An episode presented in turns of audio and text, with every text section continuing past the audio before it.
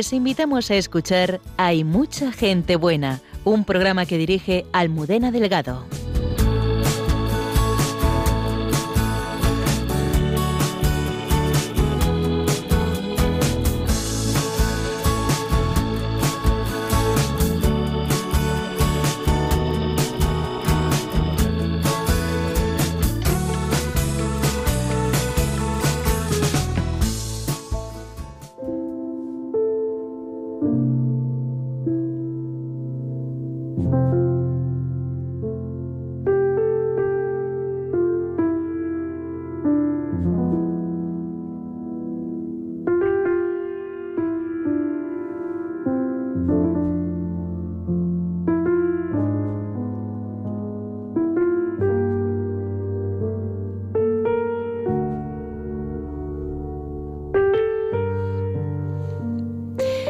12 y 2 minutos de la madrugada. Bienvenidos al programa de Mucha Gente Buena en Radio María.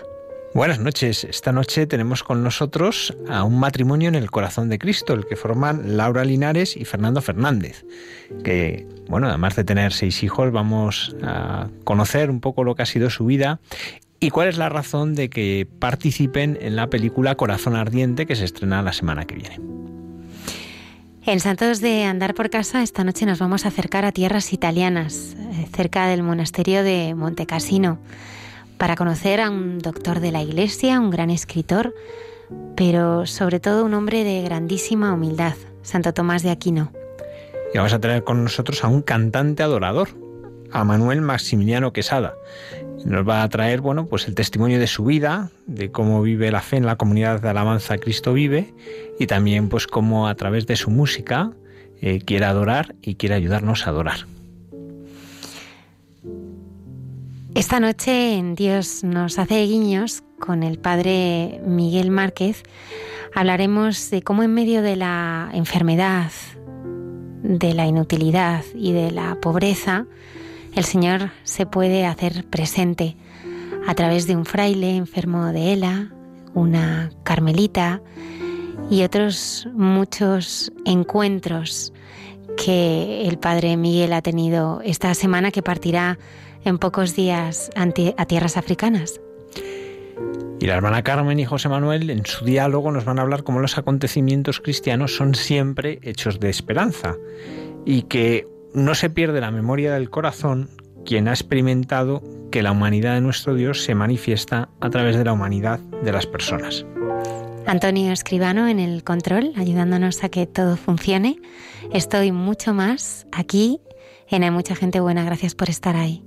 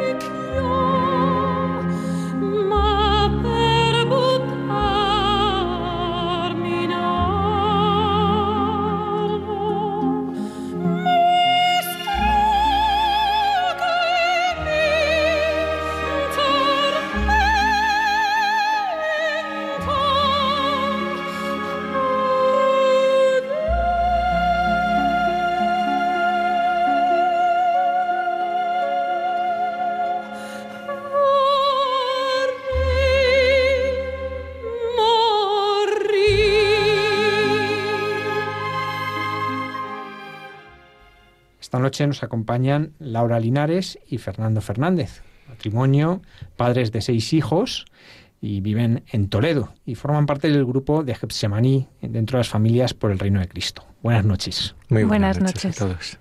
Para vosotros, ¿qué era la fe en vuestra niñez y juventud? ¿Cómo la vivíais? Bueno, yo sí que soy de una familia creyente desde siempre.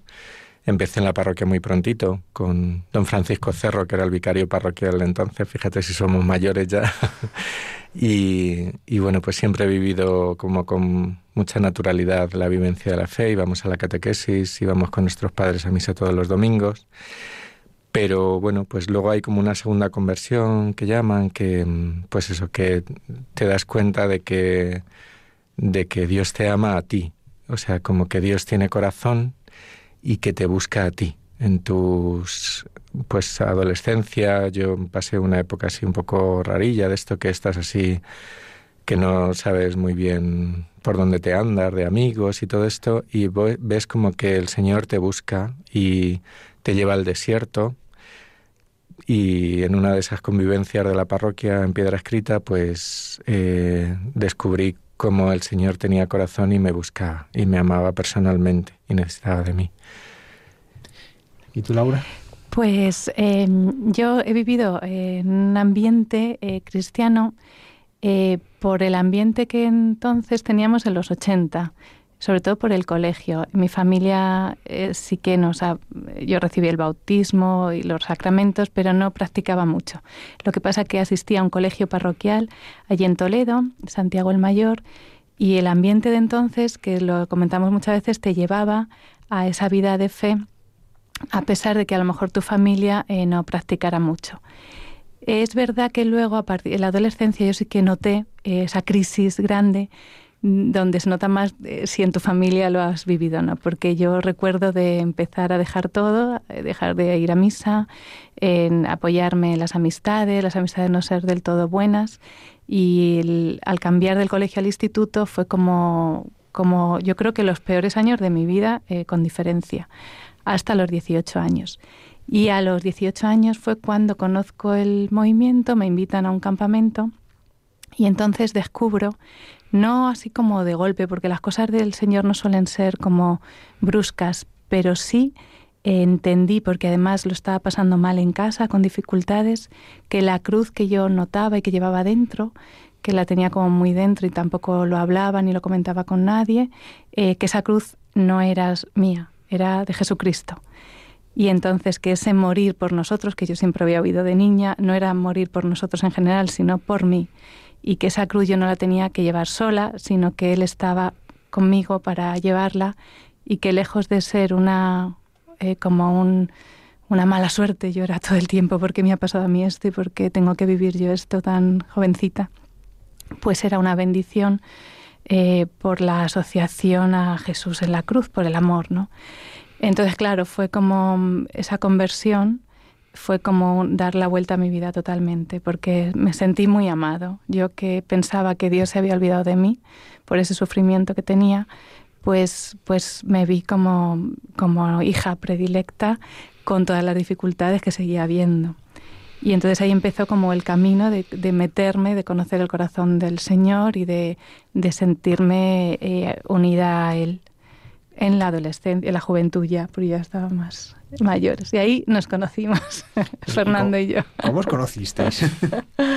bueno, pues en uno de estos campamentos que ya ha nombrado, pues eh, fuimos juntos, o sea que eran campamentos de muchísima gente. Inicialmente tampoco nos nos sentimos e- especialmente. Éramos amigos. Éramos amigos, luego pues fuimos coincidiendo en más actividades. Monitores, monitores. Pero es verdad que ya la amistad que teníamos con todos, no solo con Fernando, sino que era, era de otra calidad. O sea, yo eso fue un, un descubrimiento. O sea, la amistad que te ofrece el mundo no tiene nada que ver con la amistad que empezamos a descubrir en torno al Señor. Entonces, era como muy profunda siempre con todos los, con todos los demás. Y ya está, pues eso, en uno de esos campamentos, mm, pues de repente te empiezas a encontrar a gusto con esta persona, con esa amistad profunda, notas como el Señor también te va uniendo, te va consolidando. Y nada, pues fuimos ahí, empezamos a salir en el 94, tuvimos nuestros altos y bajos. En el 97 yo le dije de dejarlo después de París 97, que estuvimos todo el verano, que si primero en Fátima, luego en, en París y de esto que te dedicas pues a actividades apostólicas múltiples y como que, mm, que vimos, digo, yo le dije, pues lo dejamos tres meses y, y, ya, ya, veremos más adelante. Y luego fue muy bonito. Y yo le dije, ¿y por qué no cuatro o dos? No lo entendía. Y yo le dije, bueno, lo dejamos, pero hacemos antes ejercicios espirituales, porque sí que teníamos la, la convicción desde el principio que era eh, voluntad del Señor. O sea, que yo sí que veíamos claro que, que si el Señor nos había unido, eh, pues teníamos que también escuchar que él tenía otro camino para nosotros. Entonces, por eso hicimos ejercicios. Y luego lo que dice ella, siempre habíamos visto como, siempre decíamos lo de que era como las familias que podrían seguir al Señor en Galilea, que seguramente que hubiera también matrimonios, pues ese era un poco nuestro ideal, como seguir muy de cerca al Señor, como una especie de consagración, siempre con esa idea de, de consagración, pero dentro de la familia. Y, bueno, pues sí, después de aquellos ejercicios vimos como esa llamada a la confianza, a confiar en el Señor y a lanzarnos, pues yo estaba en quinto de medicina, Laura estaba sin trabajo, había acabado la carrera de magisterio y bueno, pues mis padres, los pobres, decían, madre mía, madre mía, lo que se os viene encima. Decía mi padre, decía mi madre, él dirá que es como los pajarillos del campo, que Dios les alimenta. Y decía mi padre, ya, ya, pero es que yo no quiero ser Dios. Pero bueno, luego ya... Claro, es que pasamos de casi dejarlo a, a, poner fecha de boda, fue un poco... Sí, además es sin, sí. sin, tener así nada preparado, pero bueno, pues con ese deseo de ser fieles al Señor, de corresponder a tanto amor como habíamos ido viviendo a lo largo de nuestra juventud y, y con ese deseo de entregarnos a Él también en el otro. Hablabais de, de consagraros como matrimonio. ¿En qué se concreta eso? ¿Cómo, ¿Cómo se vive esa consagración dentro del matrimonio? Pues mm, esa palabra eh, siempre nos habla de, de, pertenecer a Dios. Y entonces lo asociamos a veces mucho a los sacerdotes solo, a las religiosas, pero nosotros como seglares y como matrimonio eh, teníamos claro que queríamos pertenecer al Señor y sobre todo eh, al casarnos, ¿no? poner en sus manos eh, nuestro matrimonio y el proyecto eh, precioso y abierto total que era nuestra familia, como ponerlo en sus manos para que Él hiciera con nosotros lo que quisiera.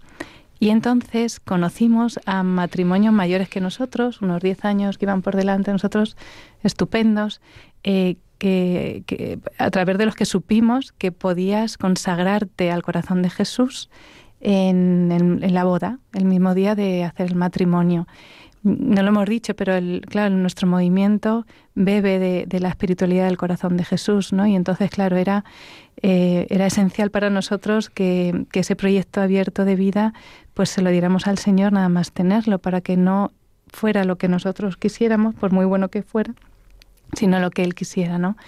Y entonces eh, eh, nos fuimos de retiro para preparar la boda, un, un mes antes o así, a Valladolid, al Centro de Espiritualidad, y allí preparamos la fórmula nosotros de consagración, donde decíamos eso, que queríamos poner, dárselo todo, eh, nuestras capacidades, nuestro tiempo, los hijos que vendrían, también ya los ofrecimos, que queríamos ser familia en su corazón, escuchando su palabra y, y poniéndola por obra, ofreciéndonos por los hermanos que no conocen al Señor y que no le aman y queríamos reparar eso, pues todo lo que es el espíritu de, de consagración y reparación. Y entonces ahí lo hicimos. Luego lo hemos ido renovando, porque es, claro, no es solo hacerlo, es que en cada época y en cada etapa de la vida que cambia mucho, eh, mantener esa entrega al Señor. La renovamos también anualmente con los niños o en la fiesta del corazón de Jesús o la fiesta de la familia que llamamos, que es la consagración que hicimos el día de San Francisco de Asís. Con la entronización. El, la entronización con el padre Mendizábal, que yo he tenido la suerte de ser su médico los últimos 20 años de su vida. Él nos casó y, y bueno, pues hemos tenido siempre mmm, a la iglesia detrás de nosotros. O sea, yo me siento mimado por el Señor en la iglesia madre que nos ha cuidado siempre, pues a través de sacerdotes estupendos y especialmente pues eso de nuestros directores espiritual, primero Francis, luego el padre Mendizábal. Y los niños, pues eso lo, como que lo van viviendo, lo van renovando. Ellos cuando ya saben leer, pues la van leyendo también con nosotros y incorporamos toda la familia a esa consagración. Y ellos saben que nuestra familia es del corazón de Jesús. Eh, decía Fernandito un, muy gracioso porque bueno, pues ahora nos vamos a Fátima en en breve, luego con el seminario, con el mayor nuestro que está en el seminario, pues iremos a Lourdes, luego vamos a Cracovia este verano, o sea que siempre estamos un poco de allá para acá con toda la familia. De peregrinos. Y decía Fernandito, viajamos mucho, ¿verdad? Nuestra familia viaja mucho, pero todo es por el cristianismo. Entonces, bueno, pues ellos notan como, como esa pertenencia que decía Laura, que es esa consagración, el entender que lo ha recibido todo del Señor y que todo lo esperas de Él. Y luego, bueno, pues con las alegrías y con las dificultades. Yo me acuerdo que en quinto de medicina, recién casados, me incorporé a la mili, tuve un accidente volviendo de la base aérea de Getafe y me quedé en, la UCI dos o tres días. Laura recién casada, con dos meses. Él no se acordaba del shock eh, si se había llegado a casar o no. Se miraba la alianza y le preguntaba a los médicos, ¿estás casada? Decía, creo, creo que sí, pero claro, no se acordaba. Y a mí me impresionó porque me informaban a mí en vez de a mi suegra.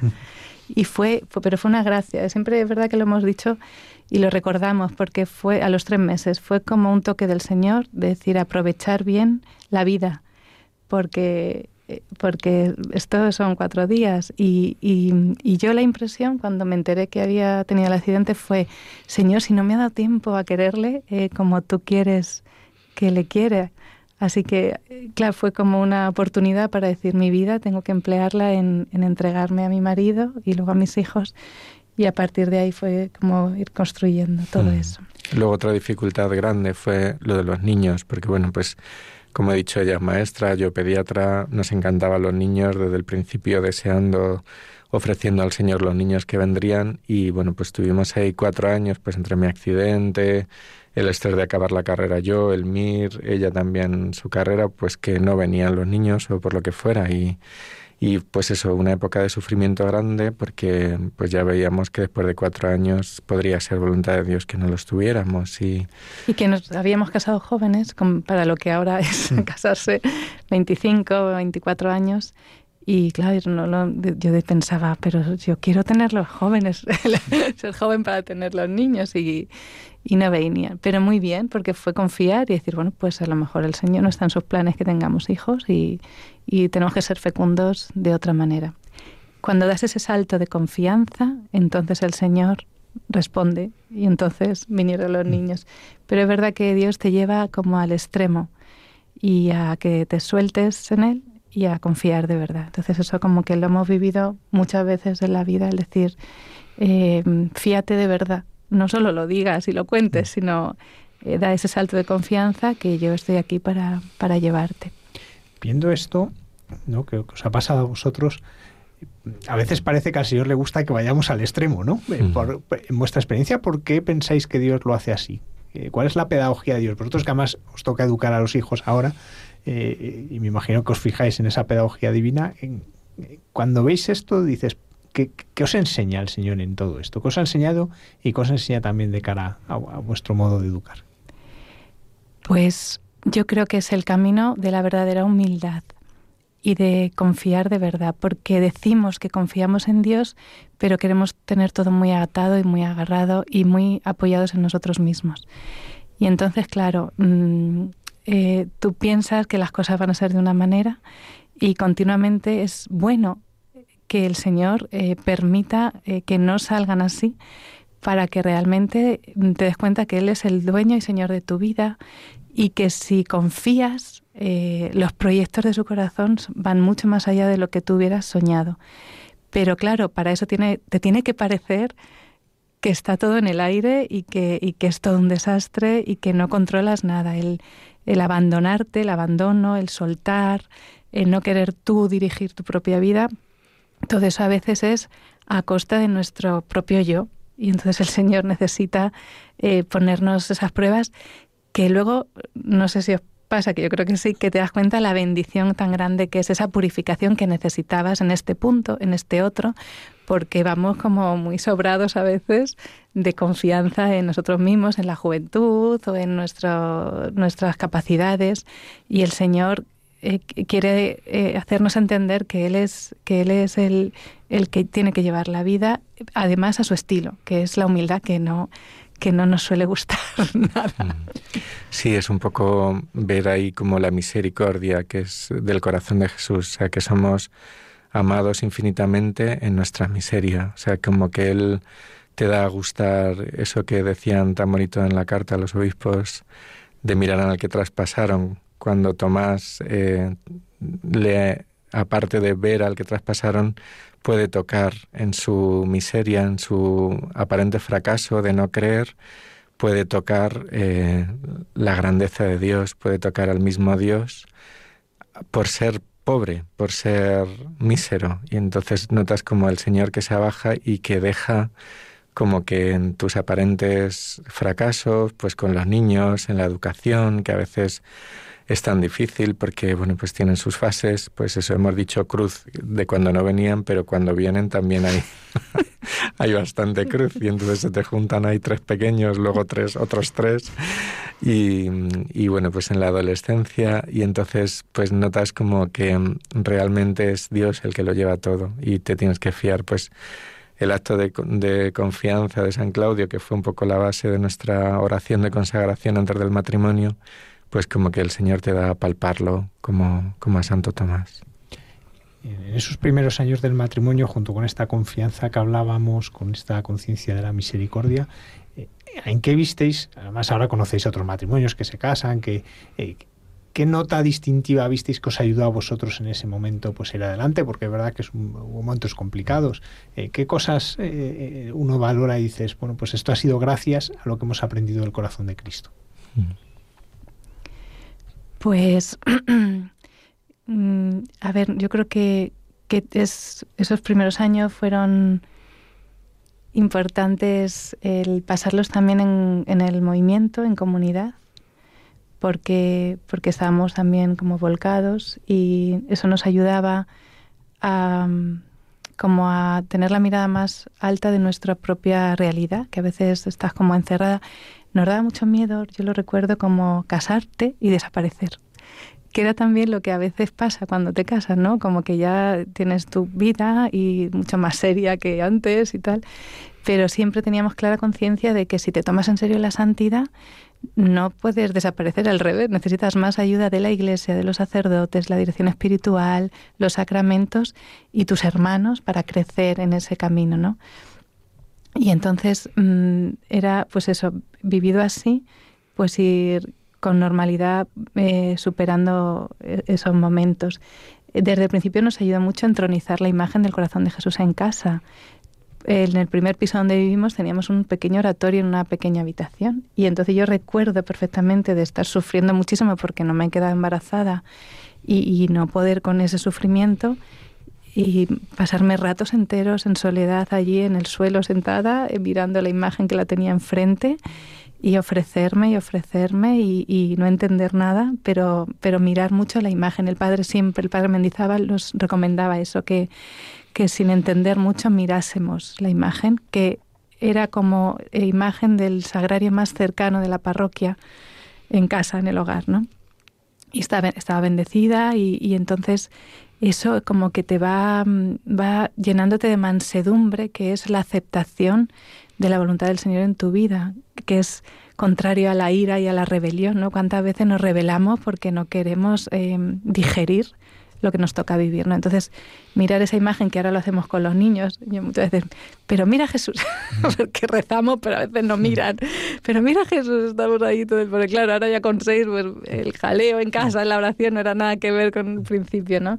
Pero ese mirar, ¿no? Que, entendamos que en esa mirada eh, el Señor comunica la mansedumbre que necesitamos tanto y la humildad.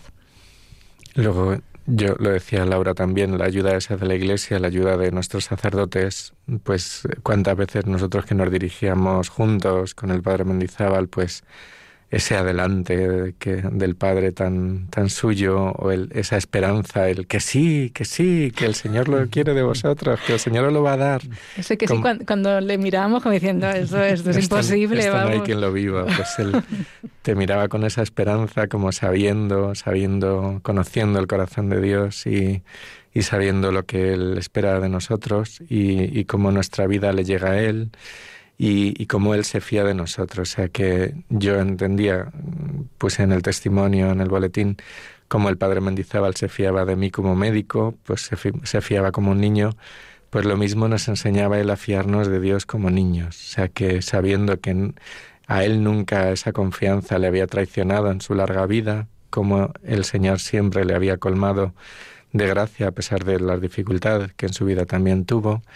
Y, y eso nos lo transmitía con la mirada, con, con, el ánimo, con la esperanza esa suya de siempre adelante.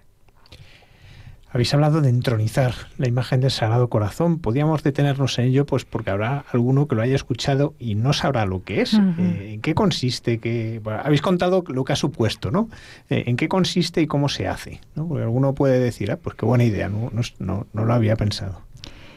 Pues eh, hemos hablado de consagrarnos en la boda, que lo hicimos, que es eh, poner en manos del Señor eh, el matrimonio y la familia, y la entronización es como un segundo paso en, en el que tú abres tu casa, tu casa de recién casados, al Señor. Y es una manera de simbolizar que tu casa, tu hogar y donde va a discurrir la vida de tu familia es la casa del Señor y el rey de esa casa es Jesús.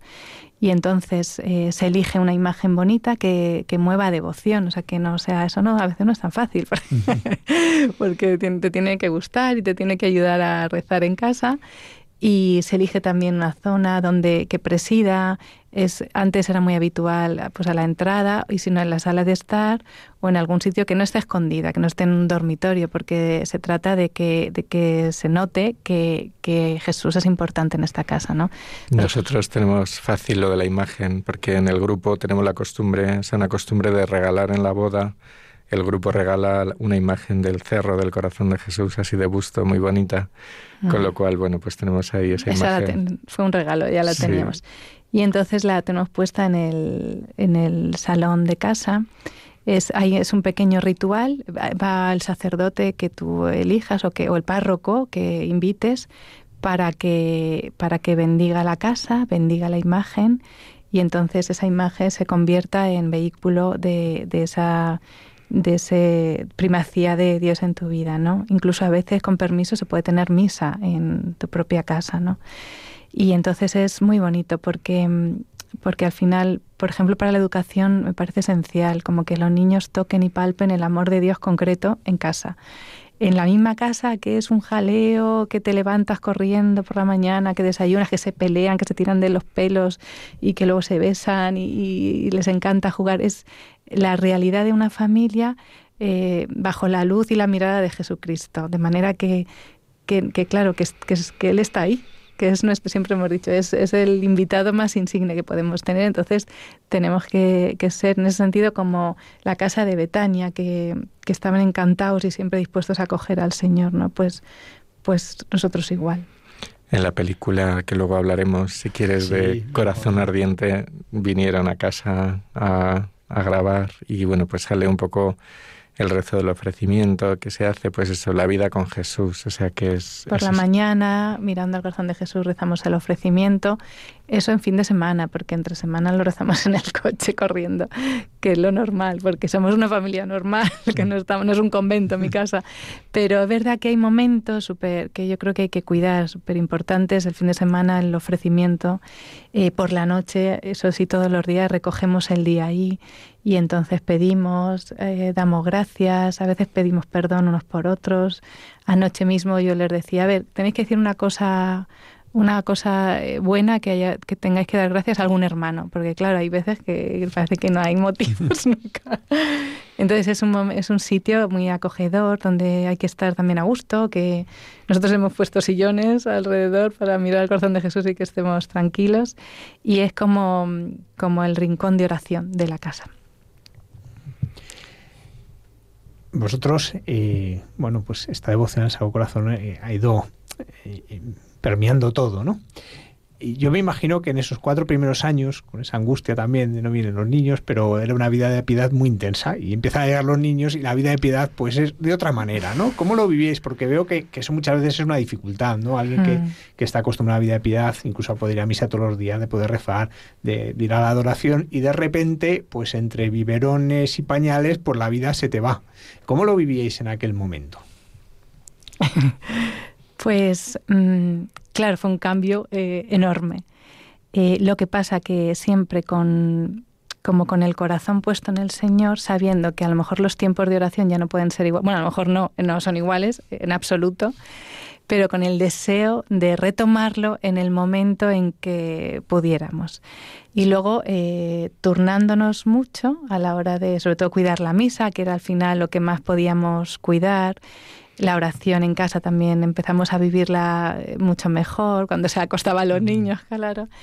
Y también hemos ido con los niños a cuestas a muchísimos sitios, porque tampoco pasa nada por eso, llevar, no es que no pase nada, es que yo creo que hay que llevarlos a misa, porque ellos aprenden el silencio y, hay edades que no, pero si desde pequeñitos lo llevas, ellos se acostumbran y notan que lo sagrado pues no se puede gritar y entonces se van acostumbrando, ¿no?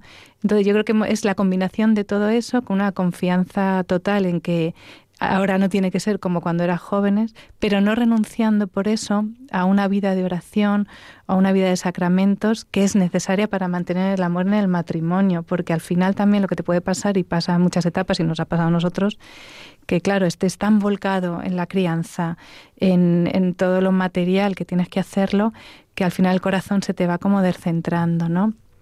Si se pueden mantener los ejercicios espirituales, pues hay que mantenerlos a lo mejor de fin de semana, que no son ejercicios largos, pero y, sobre todo turnándonos, uno se va y el otro se queda en los momentos en que se pueda. Quizá a lo mejor en las primeras etapas de la crianza no, pero en cuanto que ya se uno empieza, los bebés empiezan a no ser bebés y tal, pues manteniendo como la llama esa del fervor y eso también te ayuda mucho los hermanos, porque tú vas viendo que es posible dentro de las limitaciones o de la, no limitaciones, los cambios que, que tienes que ir aceptando.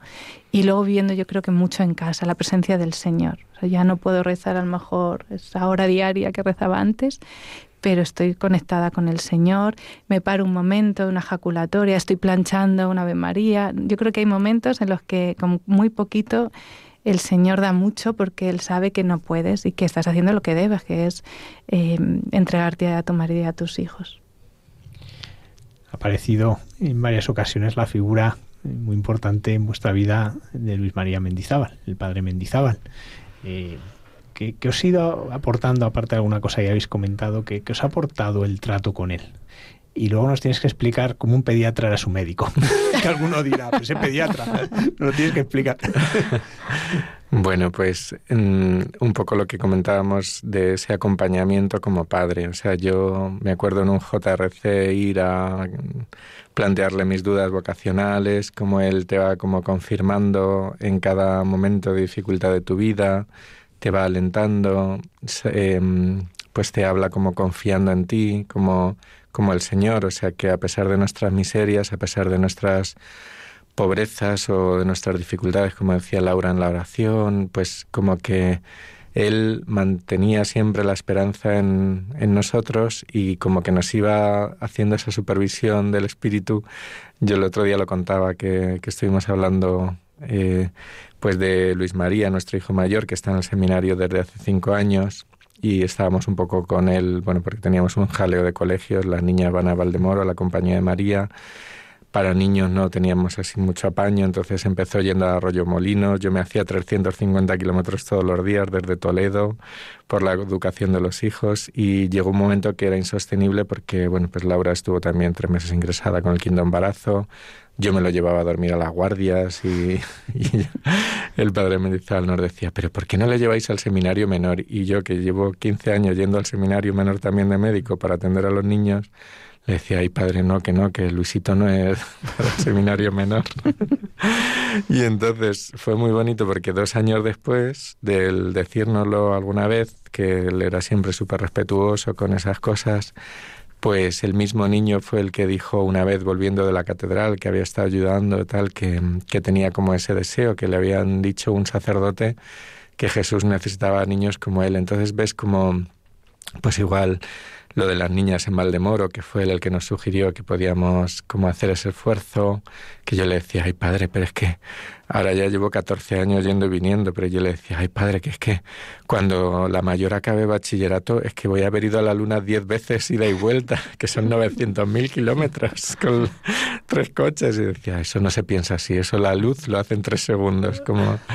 Y entonces es, es como, como ese acompañamiento de padre, pues luego él fue bautizando a nuestros hijos cómo aprendes en, todo, porque en la enfermedad suya, como en, esa confianza que él tenía siempre, en ese dejarse hacer, en ese confiar de niño, pues como que se va configurando tu corazón a imagen del corazón del buen pastor que te, que te muestra a Jesucristo, ese amor con que él, él se sentía amado y, y sabía que éramos amados y, bueno, pues sobre todo eso, el, privilegio de, saberte tan amado del corazón de Jesús a través de sus sacerdotes, a través de la iglesia. Y luego a mí me, enseñaba mucho con sus silencios. A veces te enseñaba más con lo que acallaba que con lo que te decía, porque no hablaba mucho, no, no era de, enrollarse mucho ni de soltarte charlas teológicas. Y entonces eh, solo con una mirada te decía que no fuera ya, que cortases ya, que, no te enredases con ese lamento que estabas diciendo, es que padre, no sé qué, como somos las mujeres encima, que empiezas ahí a, enredarte y a, tal, pues era como, ya está, ¿no? Te cortaba, mmm, no te daba la razón y no pasaba nada. Nos enseñó a tener dirección juntos. Yo creo que eso ha sido una perla eh, porque no es lo mismo eh, cuando hablas delante del marido eh, que cuando hablas tú sola, los desahogos, o sea, nos, nos educó a hablar con una delicadeza desde el principio, claro, recién casados. Entonces, yo solo he agradecido mucho porque es que hay que mantener mucho la delicadeza, porque pasan los años y entonces nos acostumbramos al otro y, y tenemos que como ser muy exquisitos con el regalo que te ha dado el Señor en el otro y eso, sobre todo con la palabra, muchas veces, todo, con todo, con los gestos, la cara, con todo, ¿no? Pero, pero a mí eso me ayuda mucho, porque claro, si yo me, yo, yo que tiendo a hablar mucho, yo me, no me expreso igual de, de delicado eh, cuando no está Fernando delante, en el sentido de eso, de, de, de, desparramar un poco los sentimientos y todo eso, ¿no? Entonces él nos ha ido como conduciendo así que a mí al principio no me gustaba nada, porque era como, ay, no puedo yo hablar todo lo que quiero hablar y no tengo tanto tiempo como... Pero ha sido una bendición, entonces eso como esa... Y luego muy sencillo, ¿no? O sea, todo, todo súper normal, súper sencillo. En los viajes no hablábamos de cosas espirituales, espirituales ni místicas, era como muy normal y yo creo que es, tenemos que ser muy Esa normal. sencillez se manifestó, por ejemplo, una de las últimas, la última vez yo creo que hablamos juntos en octubre, que luego ya él tuvo los ingresos y tal, le dijimos así como a modo ya de rematar, pues padre, dinos algo, dinos algo para el matrimonio, algo que tengamos que vivir y esperas pues como que te diga algo muy del corazón de Jesús o muy espiritual o muy místico. Y fue muy bonito porque nos dijo, os quereros mucho y que los niños lo vean como con esa sencillez de niño, que por eso, aun siendo pediatra, podía ser su médico, porque era como todo sencillez, todo abandono, todo confianza y todo naturalidad, no eran cosas difíciles. Y luego con esa esperanza que decía antes, me acuerdo una vez que fuimos igual también con los matrimonios de la Congre, del Colegio de Valdemoro, que nos dijo, siempre estáis a tiempo de la santidad, como como esa misericordia que decía al principio, como que el Señor sabe que, que puede contar contigo siempre, a pesar de nuestros pecados, a pesar de nuestras caídas, eh, siempre estamos a tiempo de, de, seguir adelante. Vosotros habéis sido testigos privilegiados, especialmente tú, Fernando, de, de una vida que se apagaba. Eh, ¿Qué os aportó a vosotros vivir esta vida que se apaga y cómo se ha encendido, ¿no? paradójicamente en vuestra vida, ¿no? Porque también habrá habido un sentimiento de orfandad al principio, me imagino, por mm. lo menos. Pues yo recuerdo especialmente los últimos días, cuando él estaba en la residencia, que él era muy celoso de su vida de jesuita, de estar en su residencia con sus hermanos. Continuamente me decía en el hospital, ponme los zapatos, Fernando, vámonos a la residencia de San Ignacio, que es donde vivió los últimos años.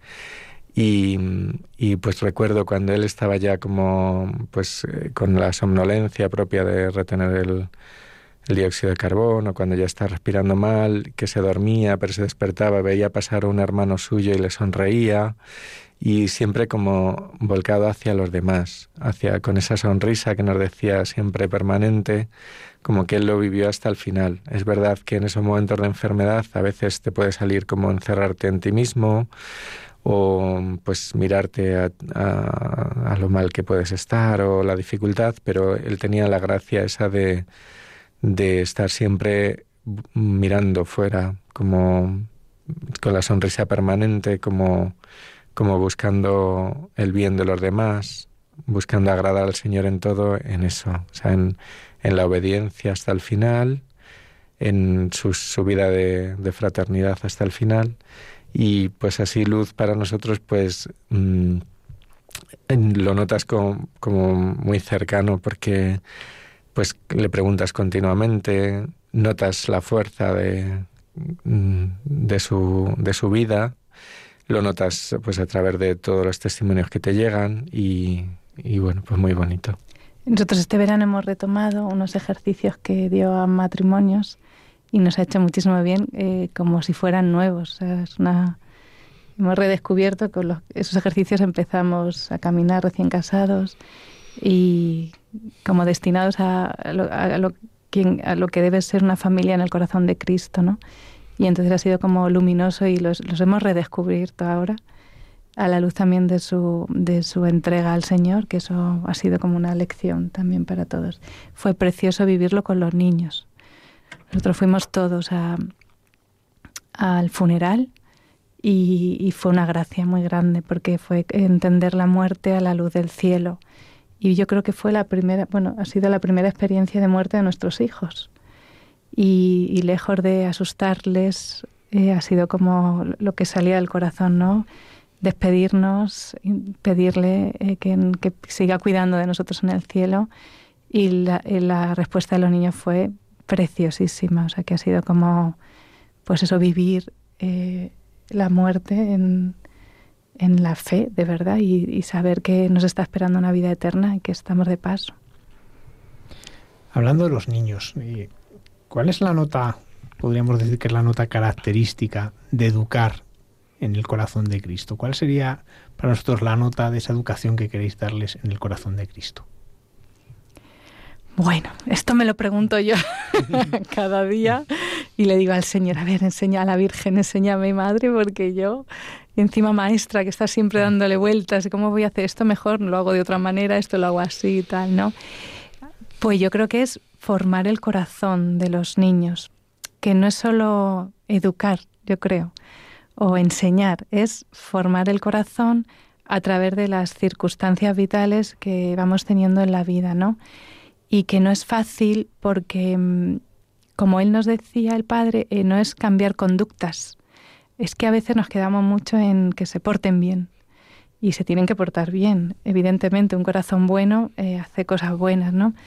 Pero es como, yo creo que hay que ir más allá en el sentido de, de que de que actuemos o, o seamos cauces para esa formación del corazón bueno, siempre y con todos. Que no es ser bueno a veces cuando me apetece y con quien me cae bien, sino que eh, hay que eh, irles educando para esa bondad eh, con mayúsculas, ¿no? Y entonces eso a veces pasa pues mm, por pedir al Señor muchísima paciencia, por no querer resolver las cosas con prisas, con rapidez, con orden y mando.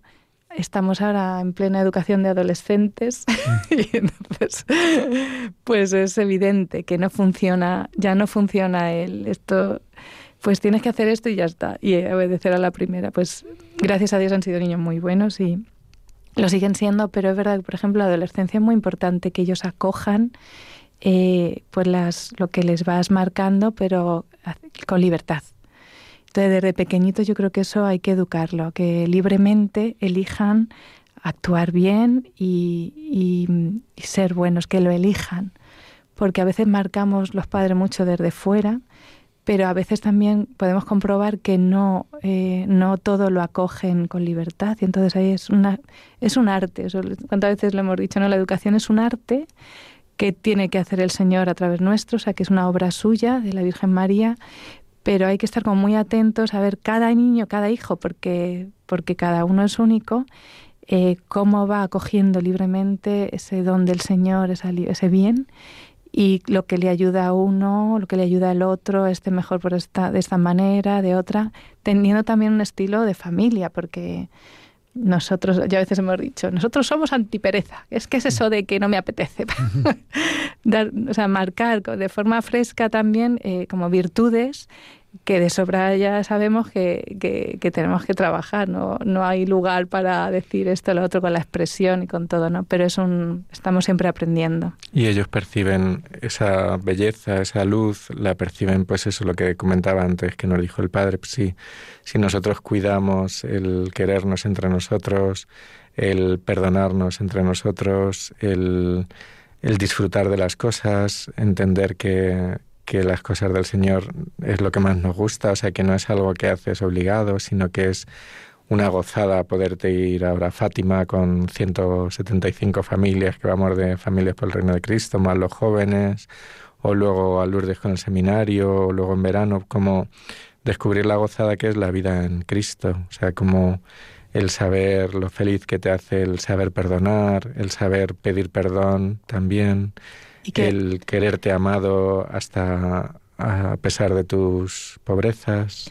Y que se sientan desde pequeñitos apóstoles. Em, es, nosotros hemos comunicado siempre la suerte y el privilegio que es conocer a Jesús. Y hay muchos niños y muchas familias que no le conocen. ¿Cuántas veces las propias dificultades que han tenido en el colegio con niños eh, que, les han ofendido, que lo han pasado mal, nosotros siempre ha sido, eh, claro, a lo mejor no conocen a Jesús y ese niño reacciona así porque no tiene el amor de Jesús, pues tienes que dárselo a conocer, ¿no? Que ellos se sientan eh, como protagonistas de una misión que el Señor nos ha encomendado a nosotros como familia y a cada hombre. Y entonces es como que la vida es apasionante, porque no estoy aquí para vivirla yo conmigo mismo, sino que, que Jesucristo me necesita y que mira cómo está en la cruz, porque está así por salvarme y por salvarnos. Hay mucha gente que no lo sabe, ¿no? Y entonces yo creo que eso hay que inculcarlo, sobre todo con la vida. Pero también hay momentos en los que ellos tienen que, darse cuenta de eso, de que el Señor eh, necesita su ofrecimiento en las cosas pequeñas, sobre todo. Y luego en cosas pues eh, más explícitas de, de esas que decimos, ¿no? Pero, pero cuando se comen una comida que no le gusta, pues ofrécelo, porque eso le ayuda al Señor. ¿Cuántas almas habrás salvado cuando has obedecido y recogido esto, no? Darle como una clave espiritual a, todo lo que vivimos, porque se trata mucho, la devoción al corazón de Jesús es vivir el ofrecimiento de obras de cada día, uniendo nuestro sacrificio al, sacrificio del Señor, ¿no? Y, y claro, saber que tu vida sencilla es súper valiosa y que la necesita el Señor para salvar el mundo. Bueno, a estas horas, el viernes que viene, ya se habrá estrenado la película Corazón Ardiente, en la que, bueno, sois coprotagonistas, ¿no? Hay una parte que es narrativa, ¿no? En que se nos ayuda a entender, pues, la, bueno, por lo que es la, historia Sagrado Corazón, pero luego hay una parte muy testimonial y vosotros participáis. ¿Qué ha supuesto para vosotros participar en esta, en esta película que, que en cierto modo es como un fruto maduro de lo que se ha vivido durante todo el año pasado en torno al aniversario, el centenario de la conservación de España Sagrado Corazón. ¿Qué ha supuesto para vosotros eh, poder participar en esta película? Bueno, pues, eh, pues muy sencillamente, como todo lo que hemos hablado, como un testimonio de vida, pero en la sencillez. Eh, contábamos siempre cómo nos llamó Luis Fer de Luis Fernando de Prada aquí para nos dijo Fernando podéis venir a dar un testimonio aquí a Radio María y tal y yo recogí a Laura del colegio dice bueno me tendré que peinar o tendré que pintarme un poquito digo no no si es para la radio no, no pasa nada y llegamos aquí estaban las cámaras y, la pobre se quedó un poco como chafada porque, bueno, pues lo que decíamos antes, dentro de tu pobreza, de tu vida diaria, el Señor te pide pues estas cosas que a veces te sorprenden, porque, bueno, igualmente luego cuando nos llamó el productor de Goya, don Andrés Garrigo, para ver si podía venir a casa a grabar. Y digo, bueno, pues justamente esta tarde es el cumpleaños de la pequeña y están aquí cinco amigas que hemos traído de Valdemoro. yo digo, vendrán un ratito. Y ella, cuando íbamos por dos horas de grabación, yo ya le decía, bueno, que, que las niñas tendremos que atenderlas también. Pero, pero bueno, muy bonito porque es eso, como lo que decía Laura de la misión, como entender que tu vida está para para traslucir al corazón de Cristo, para manifestarlo a tus hermanos y bueno, pues si en nuestra sencillez le sirve para algo, pues adelante. Y luego una cosa muy bonita de la película que, mm, que yo creo que han querido transmitir, que se ve en el tráiler, porque todavía no la hemos visto entera, eh, lo de los milagros del corazón de Jesús, yo sí que lo he visto en Laura, por ejemplo. O sea, el milagro del corazón de Jesús, que a lo mejor nos podemos quedar ahí en lo de los detentes o en cosas así un poquito más Mm, yo he visto, por ejemplo, lo que contaba ella de la transformación de su corazón, un corazón herido por a veces la separación de los padres o por la dificultad en la familia, como el Señor ha podido transformarlo en un corazón que busca vivir en plenitud la misión de una familia cristiana, como saber que, que mi vida tiene que ser para el Señor, que yo tengo que vivir con mi marido pues este amor especial que aprendo del corazón de Jesús. Y eso para mí es un milagro porque lo ves en la consulta pues a veces en las madres como que es difícil como parece que ya una vez que ya has sufrido este tipo de problemas en tu familia o la separación de tus padres o la propia separación parece que es que tú ya estás tarado para el resto de la vida o que no puedes salir de ahí y ves como que el Señor eso lo cambia y el Señor toca el corazón y realmente cambia el corazón y eso es un poco lo, lo bonito de la devoción de la devoción esta del corazón de Jesús, que es como que el Señor te coge el corazón a cada uno. Y que sus heridas nos han curado. Y sus heridas que nos, cura, claro. es que necesitamos esa curación todos, sanación. Unas heridas de una manera, otras de otras. Pero claro que lo que dice Munilla también tantas veces que el corazón no es de quien lo hiere, sino de quien lo cura, ¿no? Pues saber eso que la curación está en el Señor. Pues Laura Linares, Fernando Fernández, eh, está, eh, muchísimas gracias por habernos acompañado en esta noche. Y bueno, eh, próximamente el que quiera conocer vuestros rostros lo puede hacer, ¿no? A partir del viernes que viene y además podrá conocer a vuestros hijos. sí. Eh, y además yo ya peinada y pintada. pues muchísimas gracias. gracias a ti. A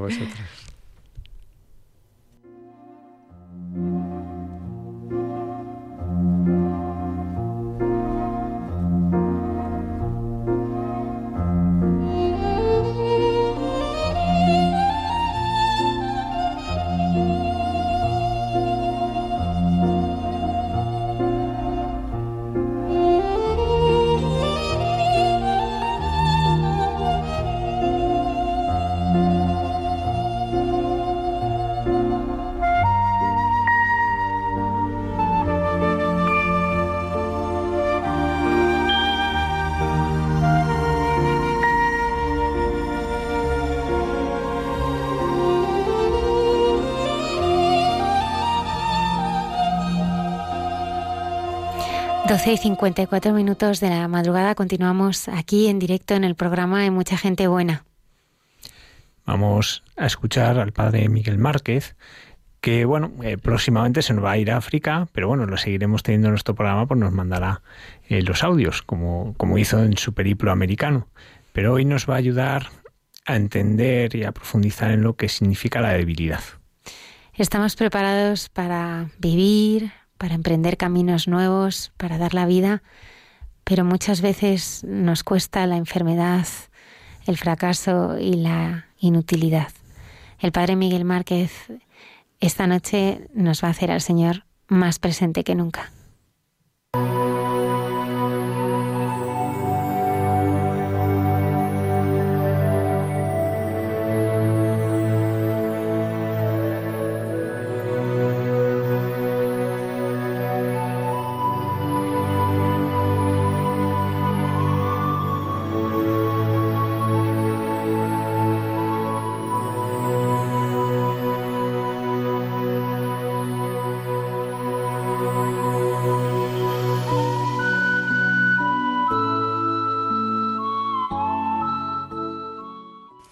Buenas noches, Almudena y todos los amigos que estáis en casa, en el estudio y que escuchan en este momento paz para cada uno de vosotros, paz a vuestro corazón en este instante.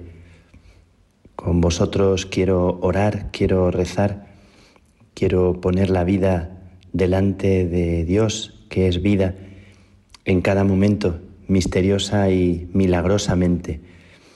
Y quiero compartir con vosotros en esta semana he vivido momentos entrañables, momentos muy especiales que también tienen que ver con, con momentos de enfermedad, con situaciones difíciles.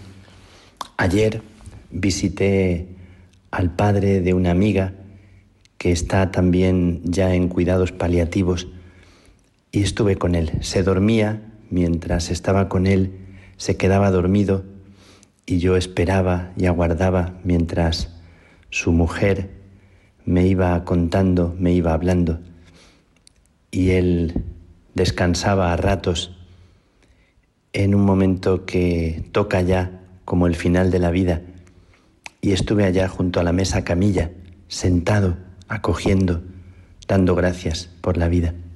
Hace unos días visité a un fraile, a un hermano mío, que está viviendo una enfermedad muy, muy dura. Tiene ELA, que es esa enfermedad por la que uno va poco a poco perdiendo la fuerza y, la vida y ya no camina. Me lo encontré en una cama, tapado con una manta, eh, con una mirada serena y alegre y sin moverse especialmente estaba desde aquel lugar, desde la cama, como aceptando y acogiendo el momento que vive. Siempre me ha impresionado la paz y la serenidad de este hombre, de este fraile, que tiene más o menos mi, misma edad y que sabe que dentro de unos meses, que dentro de algún año, no se sabe, la vida le va a conducir a la vida la verdad es que pensaba que estamos preparados para, para vivir, para emprender caminos, para tener éxito, para producir, para dar a luz, pero no estamos tan preparados para, para vivir el fracaso, para vivir la enfermedad, para vivir la muerte. Y pensaba que tal como vivía este hombre, vive este hombre, este hermano mío, esta enfermedad, la vive aceptándola, la vive con una actitud que me sobrecoge y me conmueve, la vive desde dentro. Tenía al lado de la cama, tenía el rosario y reza a la Virgen y siempre esa conexión de la enfermedad, de la debilidad, de la fragilidad con María, que siempre es fuente de vida. Así que quiero compartir este guiño de Dios que se me hizo en, en este fraile que vive este momento y no lo vive como derrota, lo vive como fecundidad, curiosamente. También en este contexto en el que estoy, yo también como meditando sobre, sobre la muerte y la vida, me llega la palabra de una amiga, de una carmelita, de una monja, que vive un momento de, de desolación, de vacío, de pobreza, de sensación de inutilidad y lo hace con llanto, sintiendo fuertemente esta experiencia de, inutilidad. Eh, a mí, según me contaba, según me hablaba, ella, también otra, otra hermana, ayer mismo me contaba algo parecido, la sensación de, estar viviendo como en la, nada o en el vacío, en la sensación de que su vida no produce nada. La sensación con ambas personas, para mí, es la contraria. Es que son personas que son muy fecundas, son personas que están dando la vida, son personas que están viviendo en este momento y en sus comunidades una gran donación y se están entregando de una forma muy bonita, sin defensas, sin armaduras, sin justificarse, y tal vez eso mismo me lleva a pensar que, que lo que me dicen, como tantas personas que seguramente nos escuchan y sienten que su vida no vale para nada, o que ahora mismo no sienten que, que estén dando nada o produciendo nada. La sensación que tengo es esa del grano de trigo. Cuando me hablaban estas amigas, estas hermanas, yo tengo la sensación fuerte, muy fuerte, de que su vida está siendo ahora como germen, como levadura, como algo que está ahí, escondido, y que a su tiempo dará fruto. Tengo esta convicción muy, muy poderosa, muy fuerte en mi corazón. Y me llegaba muy, muy hondamente el, gemido, el llanto, la, la súplica de estas hermanas que piden luz en medio de este no saber, de este sentirse así tan pobres. Y hoy quiero lanzar un canto a la gente que acepta en medio de situaciones tan, tan pobres, acepta que su vida en manos de Dios puede producir lo que no imaginan, que tal vez lo mejor de nosotros nace justamente cuando uno acepta y dice sí en momentos así. También yo en tantos momentos me siento así. En tantos momentos siento que, mi vida, entre tanta cosa, se siente como, como inútil, aunque se hagan muchas cosas y se corra mucho. Y hoy quiero conectar con esa fuerza de vida, con esa fecundidad que nace de creer que Dios está escondido y que lo mejor de nosotros nace precisamente cuando le dejamos a Dios. Dice San Juan de la Cruz que a veces queremos ceñir al mundo con nuestras predicaciones, con nuestros actos, con nuestras grandezas o con lo que nosotros sentimos como seguridad. Y dice que un poquito de este callado amor en el que uno se arrima y se queda así junto al Señor, agradeciendo y acogiendo la vida que Él está misteriosamente regalando, produce más y da más luz a la Iglesia que, que muchas obras y que muchas predicaciones grandilocuentes. Y recordaba un texto, voy a terminar con un texto que leí y que me, me gustó mucho hace mucho tiempo, y es un texto de, de una escuela de, de readaptación de Nueva York. Me gustó mucho el texto en su día, tiene frases que a lo mejor no nos identificamos con ellas porque son para personas eh, particulares, especiales, pero tiene algo precioso el texto que a mí me, me gusta mucho y que quiero regalar a las personas que escuchan ahora mismo. El texto dice, yo había pedido a Dios fuerza para alcanzar el éxito, pero Él me hizo débil a fin de que aprenda humildemente a obedecer. Yo había pedido salud para hacer grandes cosas, pero Él me dio enfermedad para hacer cosas mejores. Yo había pedido riqueza para poder ser feliz, pero me ha dado pobreza para que pueda ser prudente. Yo había pedido el poder para ser apreciado por los hombres, pero me dio debilidad para que experimente la necesidad de Dios. Yo había pedido una compañera, un compañero, para no servir solo, pero me dio un corazón para que pueda amar a todos mis hermanos y hermanas. Yo había pedido cosas que pudieran alegrar mi vida, pero he recibido la vida para gozar de todas las cosas. No he tenido nada de lo que había pedido, pero he recibido todo cuanto había esperado. Casi a pesar de mí mismo, mis plegarias informuladas han sido escuchadas, y ahora soy, de entre todos los hombres, el más ricamente colmado. Me gusta, me gusta mucho este texto eh, y os lo regalo a los que estáis ahí en el estudio a los que nos escuchan. Dentro de unos días vuelvo a partir y salgo para África. Eh, Almudena, salgo para Burkina, para Togo y para Costa de Marfil. Cuando estuve en aquellos lugares, en algunos rincones especialmente pobres, pensaba, ¿A qué estamos esperando? ¿A qué esperamos para vivir con plenitud cuando hay gente que con casi nada lo tiene todo?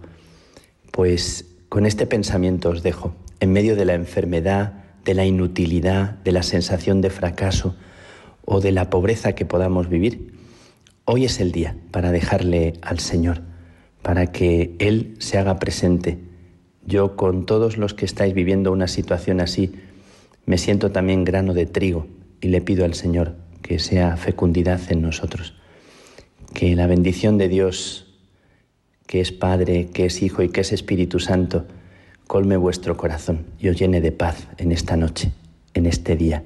Os dejéis bendecir, en su mirada nos encontramos.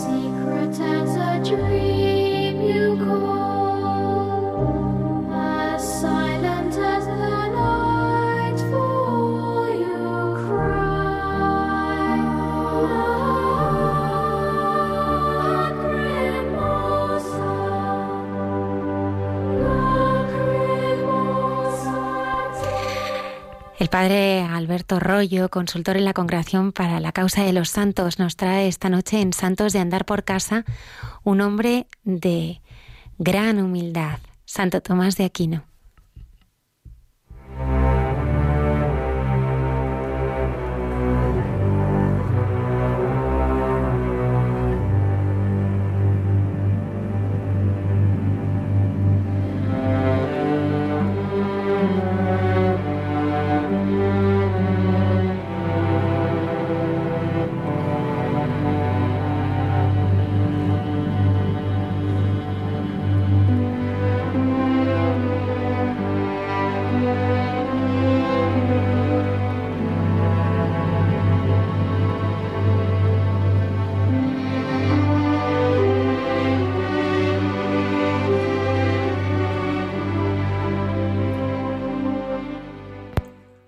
Buenas noches a todos los oyentes de Radio María. Buenas noches Almudena y todos los que componéis el programa. Hoy en nuestra sección nos vamos a tierras italianas, concretamente nos vamos al majestuoso monasterio de Montecassino, una de las joyas de la cristiandad. Como sabemos, el monasterio de Montecassino fue fundado por San Benito en la segunda etapa de su vida. Allí vivió hasta el final, allí murió, muy cerca vivió también su hermana y los monjes benedictinos Desde entonces, estamos en el siglo VI, hasta la actualidad, han seguido viviendo allí con periodos de dificultades, de incendios, expulsiones, incluso la destrucción, como sabemos, durante la Segunda Guerra Mundial, que llevó a reconstruirlo después de la guerra y se tardaron muchos años hasta que pudieron volver los monjes allí.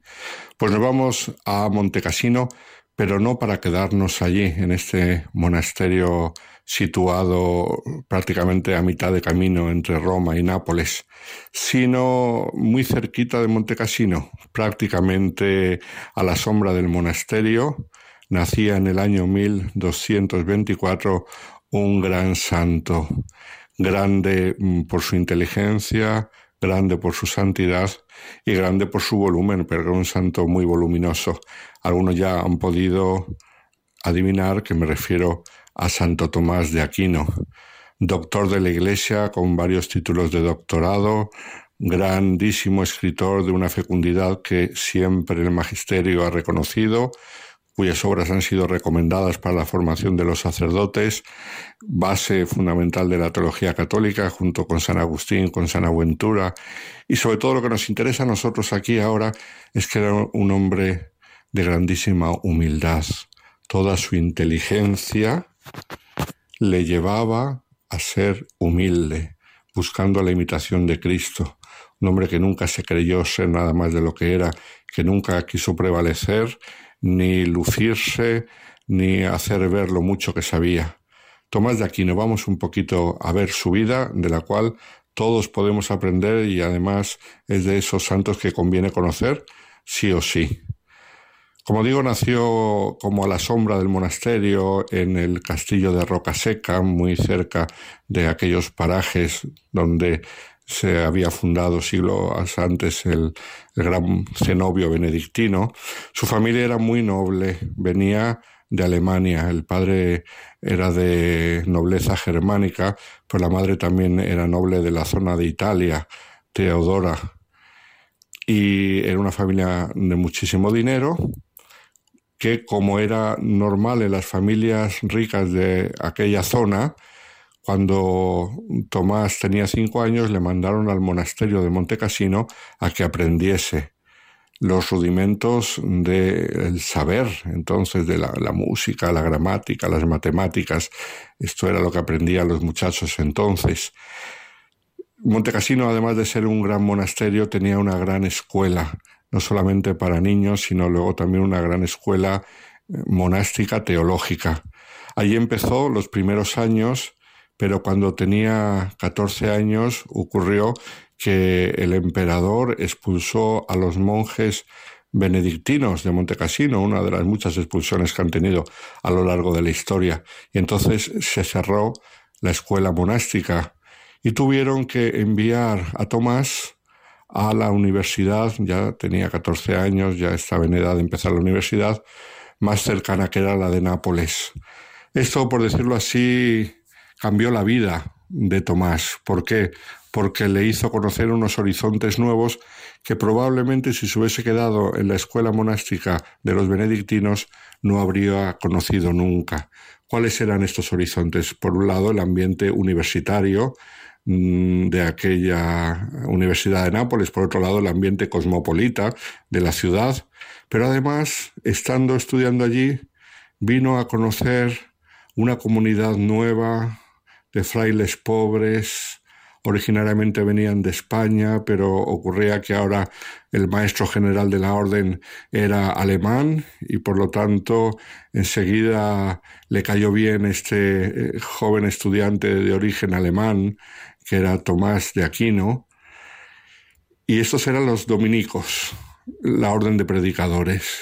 Y entonces enseguida enganchó con ellos, sintió que el Señor le llamaba cómo sería la cosa que cuando tenía 19 años ya mm, decidió entrar en el noviciado de los dominicos.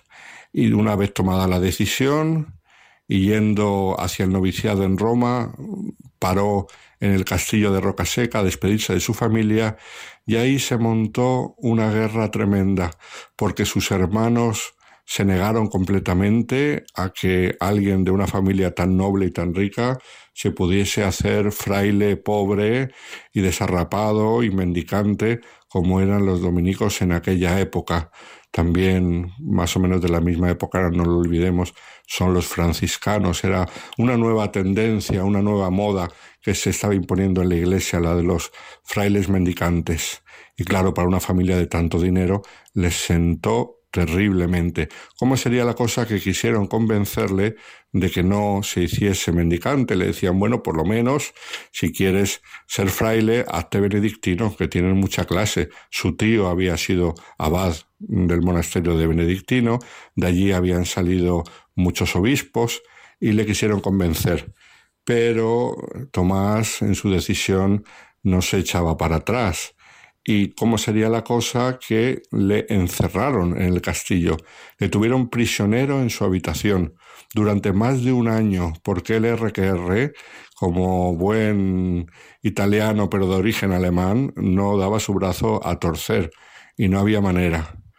Después de más de un año de prisión, eh, durante el cual cuenta eh, la leyenda piadosa que incluso sus hermanos, para vencer su resolución, introdujeron en su habitación una prostituta y Tomás, para defender su pureza, pues cogió un hierro con el cual se atizaban un poco eh, la lumbre de la chimenea y consiguió que se fuera la prostituta amenazándola con el hierro este candente. Luego dice la leyenda que él en el suelo, con ese hierro candente, dibujó una cruz y se puso a rezarle al Señor y los ángeles del Señor le consolaron. Bueno, son leyendas piadosas, pero lo que sí está claro es que su resolución era clarísima. Él no daba su brazo a torcer y no pensaba hacerse benedictino, sino que lo que quería ser era dominico. Al final, la madre, que se apiadó de él, inventó una estratagema.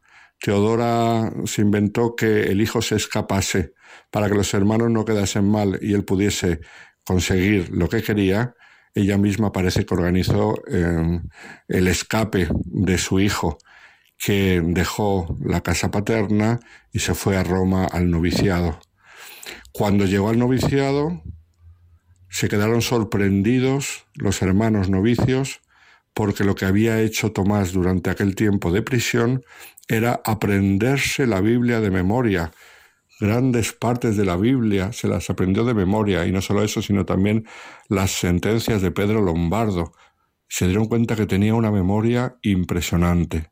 Luego además, durante el noviciado pudieron comprobar que aparte de la memoria, tenía una humildad grandísima, lo cual hacía que le quisieran mucho.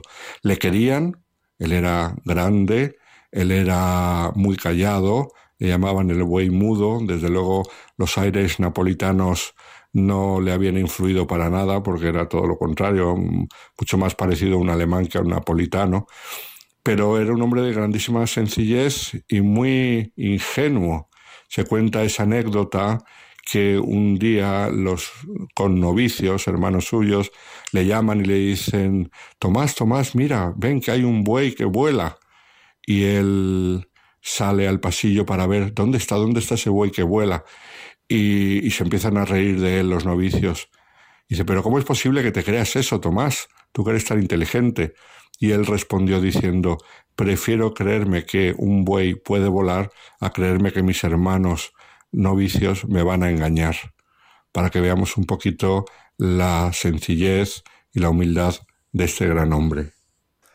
Acabado el noviciado, fue mandado a París, que entonces era la mejor universidad de todo el orbe cristiano, en el trivio, en el quatrivio, en las artes liberales, la teología, la filosofía, destacaba en, en toda eh, Europa.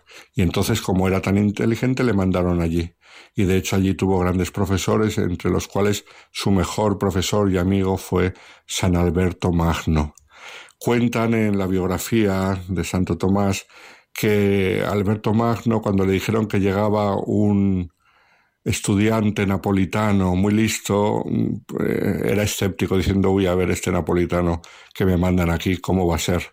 Y cuando le conoció se quedó tan impresionado que desde entonces empezó una amistad que no acabó nunca eh, durante toda su vida. De hecho, no solamente fue profesor suyo en París, sino que además luego se lo llevó a Colonia para que siguiese profundizando en la filosofía de Aristóteles y en la teología, y, estuvo con él varios años en Colonia. Estando en París, en esta primera etapa, ya conoció a alguien que también sería un gran amigo suyo, que era Buenaventura, San Buenaventura, franciscano. Siendo el uno dominico y el otro franciscano, fueron siempre grandes amigos, un poco contrincantes teológicamente, pero siempre hubo una gran amistad y cariño entre ellos. En el año 1952 vuelve de Colonia a París Tomás y se encuentra en una situación pues muy crítica en la Universidad de París y era luchas y persecuciones contra los mendicantes. ¿Por qué? Porque la Universidad de París con el tiempo se había hecho una universidad muy secularizada y de costumbres muy liberales. Y claro, llegaban los mendicantes con su pobreza, su austeridad, su hábito de estudio, y querían imponer un estilo mucho más sencillo y mucho más religioso. Entonces muchos profesores se oponían a este estilo, querían una universidad más laica, entre comillas, pensando en aquel tiempo, claro, pero una universidad más laica, lo cual llevó a grandes peleas y grandes discusiones que mm, se reflejaban sobre todo en la teología. Y en la teología nadie podía callar a Tomás porque en todas las discusiones teológicas salía siempre triunfante. Esto hizo que su fama creciese rápidamente y que llegase incluso a oídos del rey Luis, Luis IX de Francia, San Luis de Francia, que le tuvo como amigo y como consejero. No olvidemos que en San Luis de Francia había sangre española, porque su madre era Blanca de Castilla y su primo era eh, Fernando III el Santo. Entonces la santidad del rey Luis y la santidad de Tomás de Aquino conectaron, así como Tomás de Aquino conectará luego con otros muchos santos.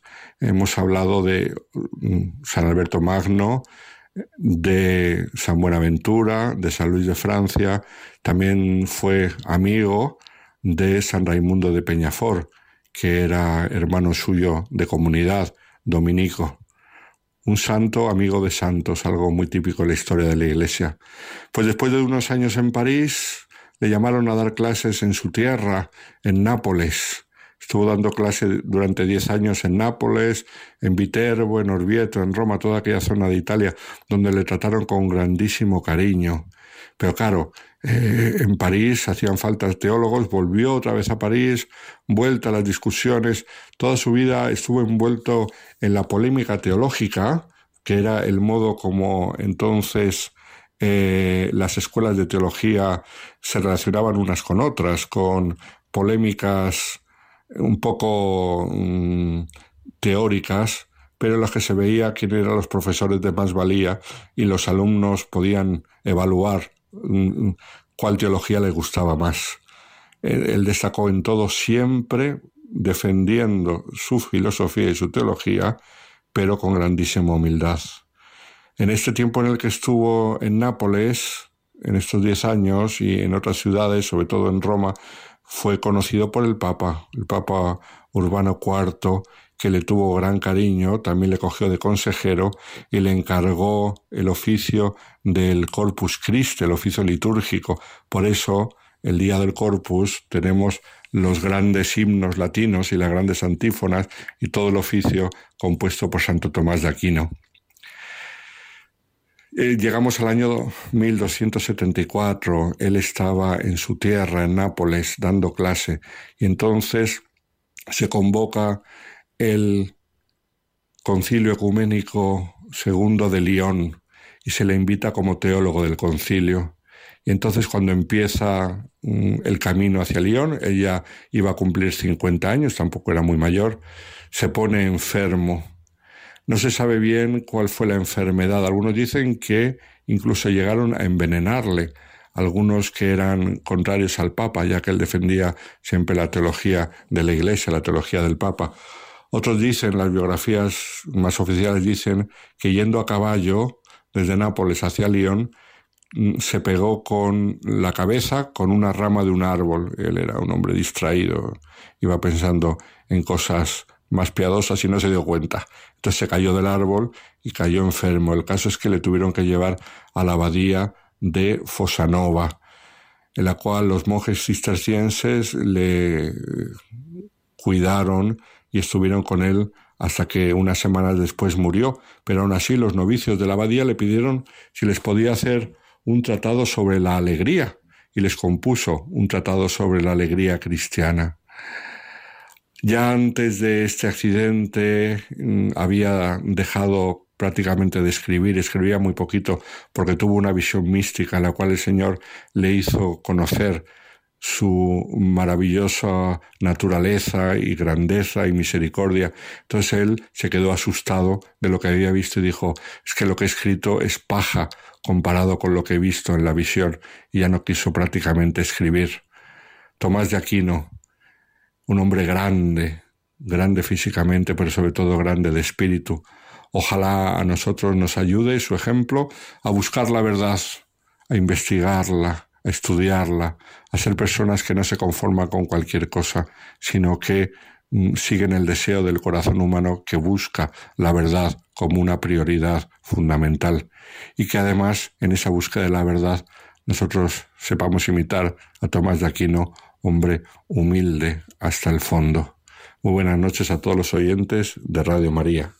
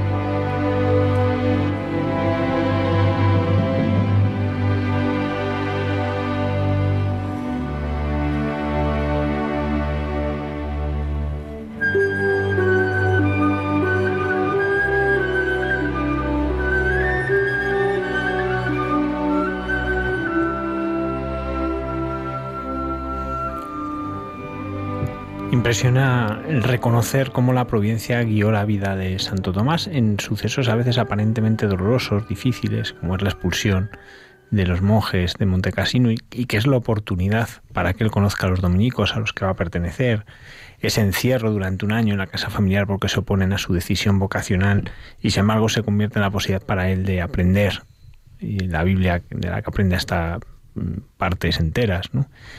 Es decir, cómo la providencia, cómo el Señor ha ido haciendo su obra también en sucesos que a veces son aparentemente dolorosos, o que son muy dolorosos incluso, pero que se convierten en la oportunidad de que Dios se manifieste.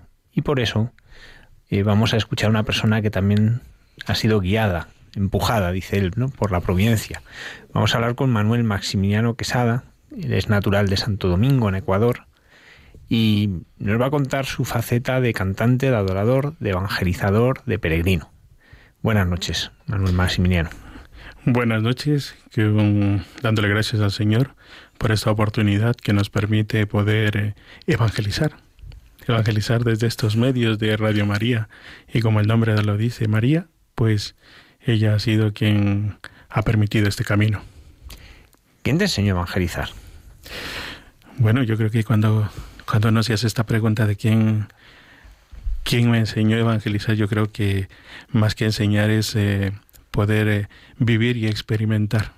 Cuando uno experimenta algo tan especial, te das cuenta de las cosas en el camino y eso ha sido gracias a, a mi familia, a mi padre especialmente.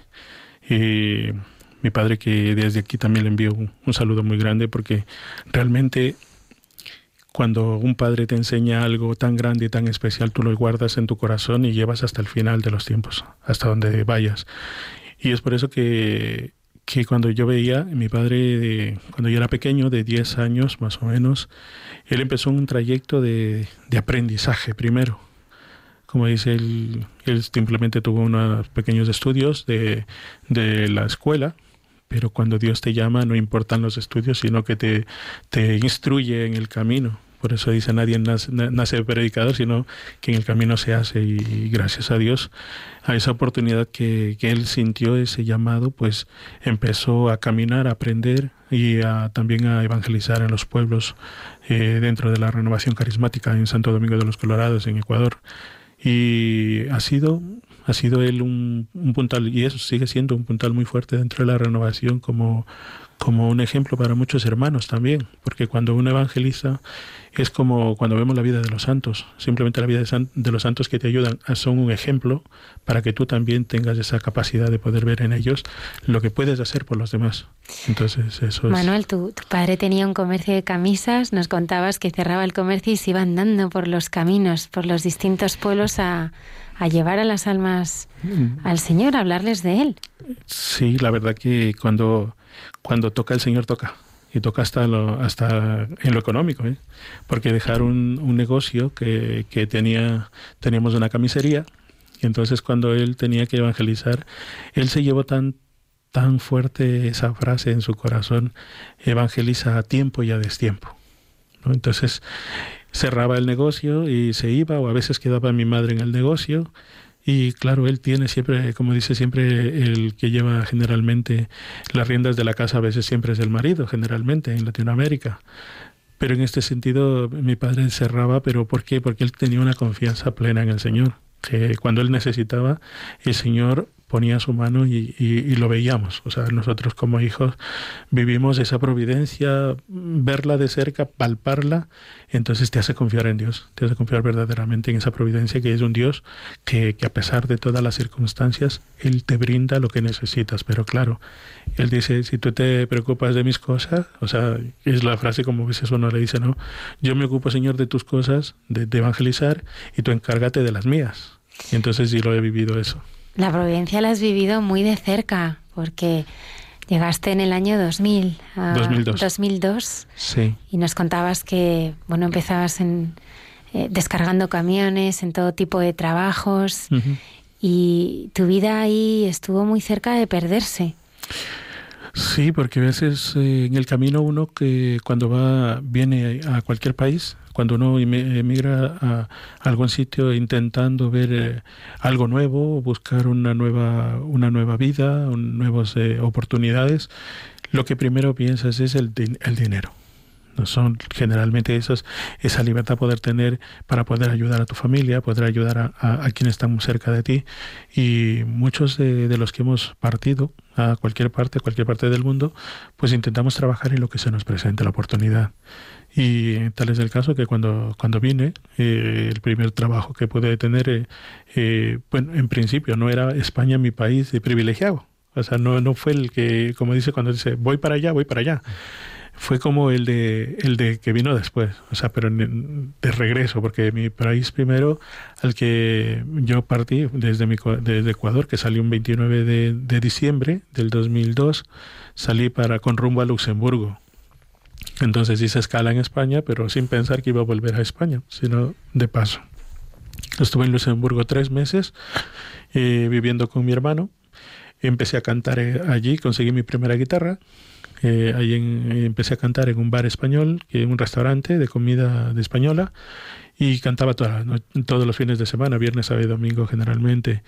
Y compré mi guitarra y luego viendo la situación que, que sucedía con, con, con, la inmigración y todo ello, sentí que no era mi, o sea, que no era mi vida. Entonces yo lo que primero uno dice, bueno, me regreso y sigo trabajando en lo que estoy haciendo y todas las cosas. Pero claro, los planes tuyos no son verdaderamente los perfectos. Uno planifica algo en la vida y el Señor a veces te borra todo lo que has planificado y te da nuevas, nuevas cosas en el camino, porque Él sabe como Padre, como Padre Él sabe lo que tú realmente necesitas y como Padre también siempre está pendiente de ti y está esperando que tú le digas con confianza, Padre, aquí estoy, o sea, aquí estoy para hacer tu voluntad, lo que decía Jesús, ¿no? Que se haga tu voluntad, Padre, y eso es lo que le pido mucho al Señor, que pueda hacer siempre su voluntad en este camino. En esta providencia han tenido un papel importante los sucesivos papas. Eh, ¿Cómo ha sido para ti ese, ese, encuentro con los papas y cómo te has sentido eh, un poco guiado por la providencia a través de ellos? Bueno, a veces cuando alguien en algunas oportunidades me han dicho, oye Manuel, ¿cómo, cómo tú escuchas al Señor o cómo disiernes las cosas y todo esto? Le digo, mira, hay unas cosas como muy puntuales. Hay unos que por la gracia de Dios lo escuchan. Y es verdad, y hay muchos que tienen esa emoción espiritual y que van a hacer alguna cosa y escuchan la voz del Señor o escuchan la voz de Jesús o escuchan la voz de la Virgen que les dice algo y lo sienten profundamente que, que es eso otros que, que, lo sienten en el corazón como una emoción fuerte que, que, le inspira a hacer las cosas. Y hay otros que, como a veces a mí me pasa, que voy haciendo y en el camino me doy cuenta de que estás eh, actuando bajo esa providencia o bajo esa voluntad de Dios. Pero claro, en esa voluntad de Dios, o sea, Él, él no, te, no te da completamente, no te dice, tienes que ir por aquí, sino que tú eres el que decides. O sea, te propone, pero tú eres el que decides ese camino. Y, en ese camino pues han estado los tres papas, gracias a, Dios. Eh, en principio Juan Pablo II, a partir en ese camino desde la familia, de como digo, desde pequeño, que ha sido un camino muy especial, en el 80 y, en enero del 85-86, que fue a Ecuador, hubo una experiencia muy bonita, tan familiar que si pongo a contar muchos es demasiado muy poco tiempo para tan espacio, para el espacio, pero nosotros eh, vivíamos en otra ciudad, y hubo la oportunidad de, de, ir a, a Quito a, presencia, a ir a la visita del Santo Padre. Y como familia, como familia no teníamos, o sea, en fin, previsto ir, sino por una situación que, que mi padre estaba en, en, el tejado de la de casa, estaba arreglando un, un zinc en Latinoamérica, como utilizamos el zinc. Entonces una señora que vivía en casa le dice, don Manuelito, ¿usted va a, ver al Santo Padre que viene a Quito? Y dice, no, dice, y si quiere conocerme el Papa, que venga a mi casa. o sea, una, una, expresión como decir, si quiere conocerme, que venga a mi casa. Y no, terminó de decir la palabra, así la frase, y se partió la viga. Y se fue para adentro. Gracias a Dios no se, no se rompió ningún hueso ni nada, pero fue como la primera llamada de atención de Dios. O sea, como ese primer, eh, como cuando dice San Pablo que se cayó, de, mm. se cayó, ¿no? De, le hizo caer aquella luz que, con la que se encontró. Y entonces eh, ese fue como ese primer eh, momento para mi padre. Y entonces fue como decir, ¿qué estoy diciendo? Pasaron unos días y fue una decisión de una noche que ya mi hermano se fue con un grupo de la parroquia, de la iglesia, y, y mi padre mientras regresaba a casa era un fuego interior que decía como ven. Entonces habló en casa con mi madre, Gloria, mi madre se llama Gloria, ¿no? Y dice, Gloria, ¿tú, tú quieres conocerle al Papa, Juan Pablo? Y dice, bueno, si tú quieres. Y entonces ya eran como la, casi las dos de la mañana. Y entonces enseguida nos preparó y todo y salimos para la capital. Entonces, como casi nosotros nunca habíamos ido a la capital, papá de vez en cuando iba y venía, pero no conocía mucho, pero bueno, llegamos. Y ante, como siempre, cuando se iba un santo, el Santo Padre, que era la primera vez que iba para Latinoamérica, pues el estadio estaba a repletar desde el día anterior, todas las entradas completamente largas, en fila, esperando para la entrada. Y hubo un momento tan grande que mientras buscaba mi papá alrededor, intentar eh, para, para poder entrar, no había espacio. Y total, hubo un, por un lugar, no sé cómo llegamos, a la parte baja de, de, una, del estadio, de una de las puertas. Y no había nadie en ese sector. Y como estaba haciendo mucho sol, entonces intentamos acercarnos a la puerta de, de, allí para, para escampar un poco del sol y porque mi hermana era pequeña. Y entonces llega una persona como un policía y dice, y ustedes que están aquí no estamos un momento porque la niña está con el, con el, le estaba haciendo quemando la cabeza el sol y todo eso. Dice, bueno, dice, pasad por aquí. Y ya, y nos hace pasar por esa puerta, que no había nadie más. Y entramos. Y, o sea, fue como, como el ángel del Señor que mandó para que nosotros entremos por esa puerta. Había sido como una puerta principal que todavía, como no llegaba el Papa y, era, y estaba media, no tan resguardada, pero estaba allí eh, abierta un poco pasamos y pudimos entrar al estadio y cuando, cuando pudimos ver al, Santo Padre fue como que las palabras que él evangelizaba, no, decía, ¿no? Tengáis miedo de evangelizar, no tengáis miedo y esto, no tengáis miedo. Y esas palabras fueron las que captó a papá en su corazón y desde allí fue como un motivo más fuerte para empezar ese camino más intenso de evangelización. Y así, ese fue el primer impacto con Juan Pablo II, que cuando ya pasó el tiempo, yo estando acá, en ese tiempo de, del 2003, que volvía ya para regresarme de Luxemburgo para, para Ecuador, sin darme cuenta, llegué en abril, abril del 2003, y justo Juan Pablo venía en mayo del 2003, el día 4 de mayo me parece que era, esos días que iba a estar. Entonces fue, fue mi decisión, yo dije, Señor, si es tu voluntad, de quedarme en España que consiga trabajo antes de que venga Juan Pablo II. Si no, si hasta ese día no consigo trabajo, pues yo creo que tú quieres que me vaya de vuelta para Ecuador.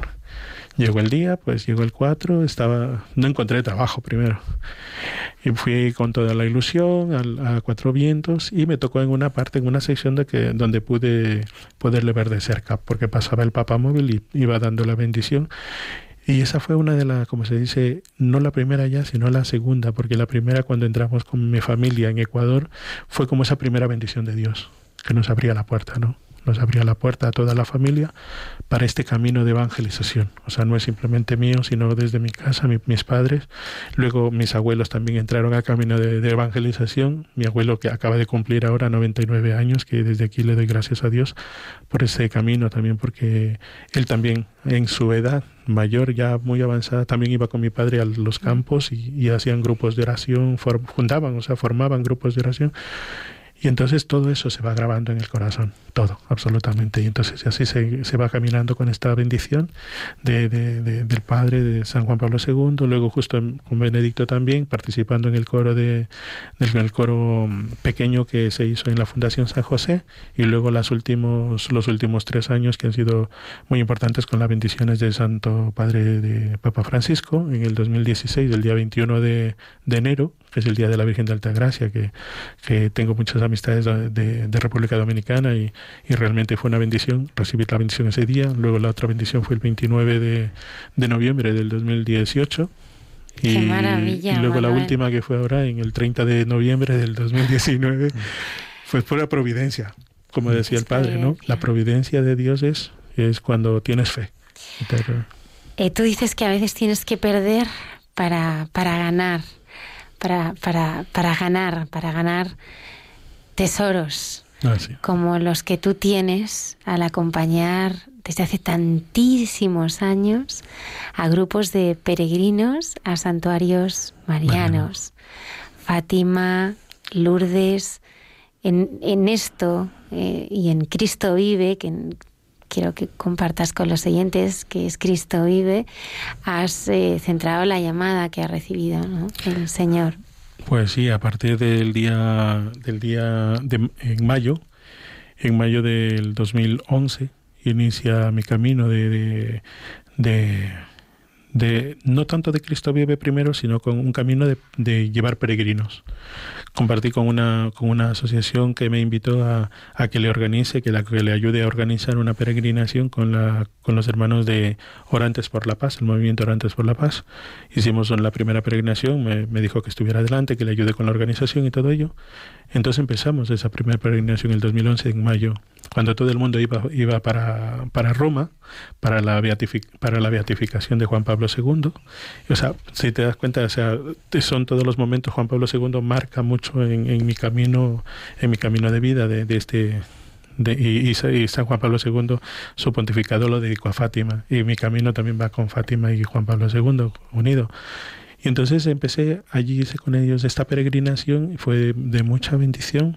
Fuimos como 55 peregrinos y luego la siguiente vez y se quedaron con tanta con tanto gusto que todos empezaron a decir Manuel y cuándo hacer una peregrinación otra próxima peregrinación entonces bueno ya veremos ya veremos. Entonces salió otra creo que en noviembre del 2011 luego otra en marzo y luego otra siguiente en mayo del siguiente año.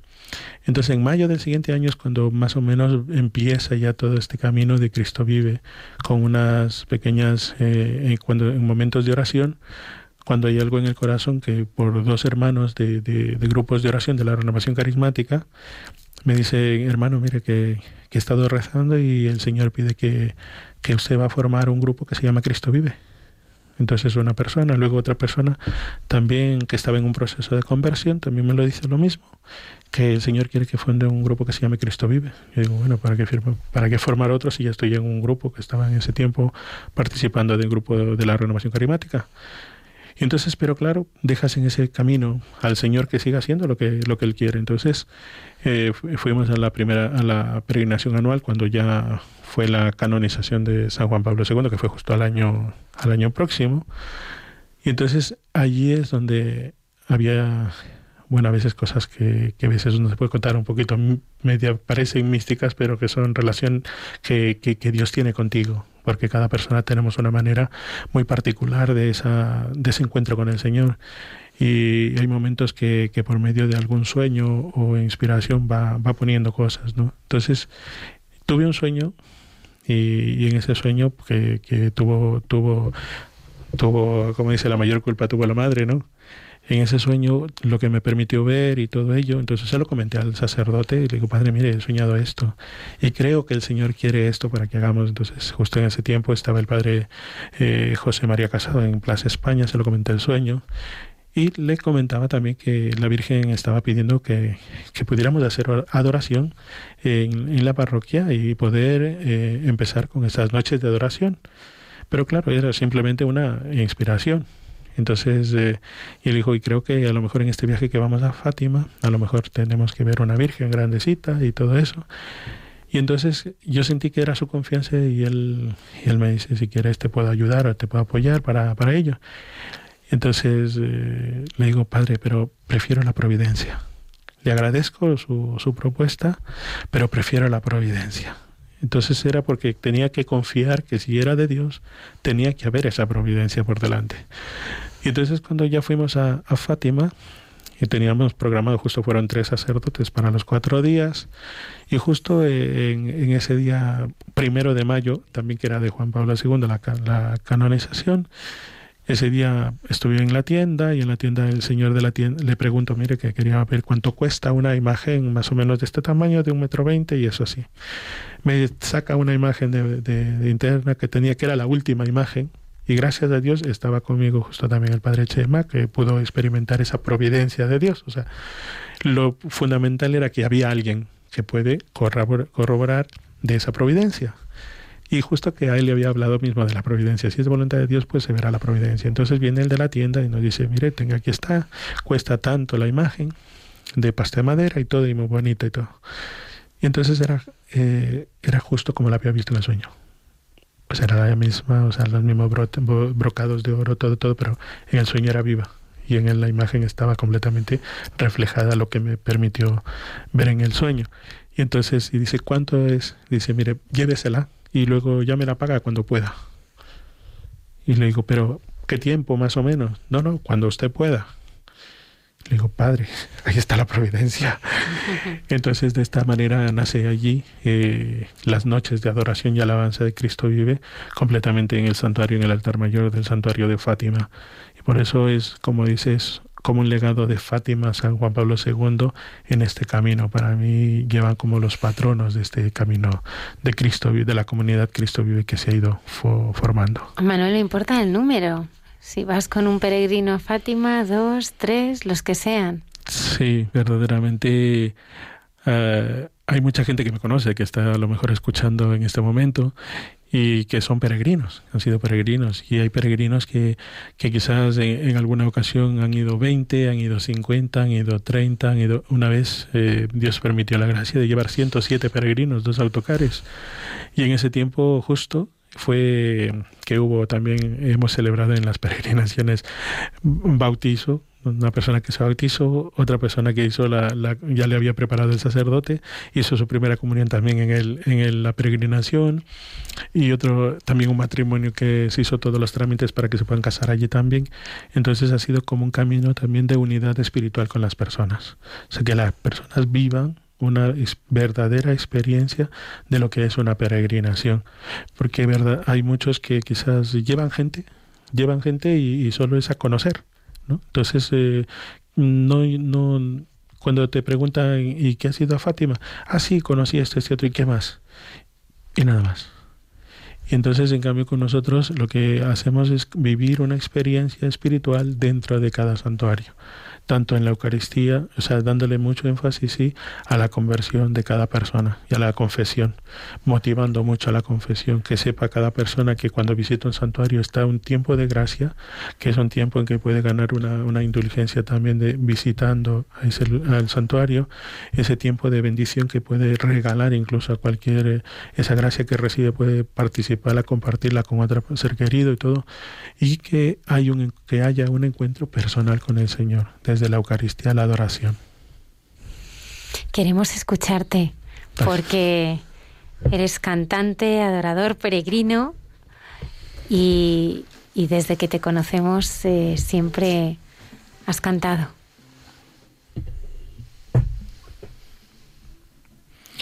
Verdaderamente no hay más que agradecerle al Señor por todas las cosas porque como algunos momentos decimos todo es gracia si uno no estuviera con el Señor, todo lo que nos pasa en la vida, pues verdaderamente sería, quedaría en vano. O sea, porque si no es Jesús el que te motiva, si no es el Espíritu Santo el que te llena, te, te hace participar de toda esta experiencia, pues todas las cosas quedarían como muy superficiales. Entonces, cuando es el Señor, llega hasta lo más profundo del corazón y te hace cambiar de vida, te hace ser una persona diferente y especialmente que aunque los demás te vean distinto, o te crean distinto, realmente el que conoce tu corazón es el Señor y es un corazón agradecido el que alaba y bendice al Señor. Por eso, pues compartir esta alabanza, que muchos la conocen también y la cantamos en muchos grupos de oración, en comunidades carismáticas. ¿Cómo podría agradecer tanta, tanta bendición, no? Agradecer tanta bendición? podré responder a tu amor. Levantando mis manos, Señor, declarando que tú eres Dios y dejándome llevar por el soplo de tu amor y alabándote y alabándote y alabándote, Señor, mi Dios, y alabándote, y alabándote, y alabándote, Señor,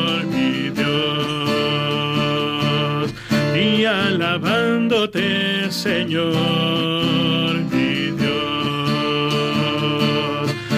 alabándote, Señor, mi Dios.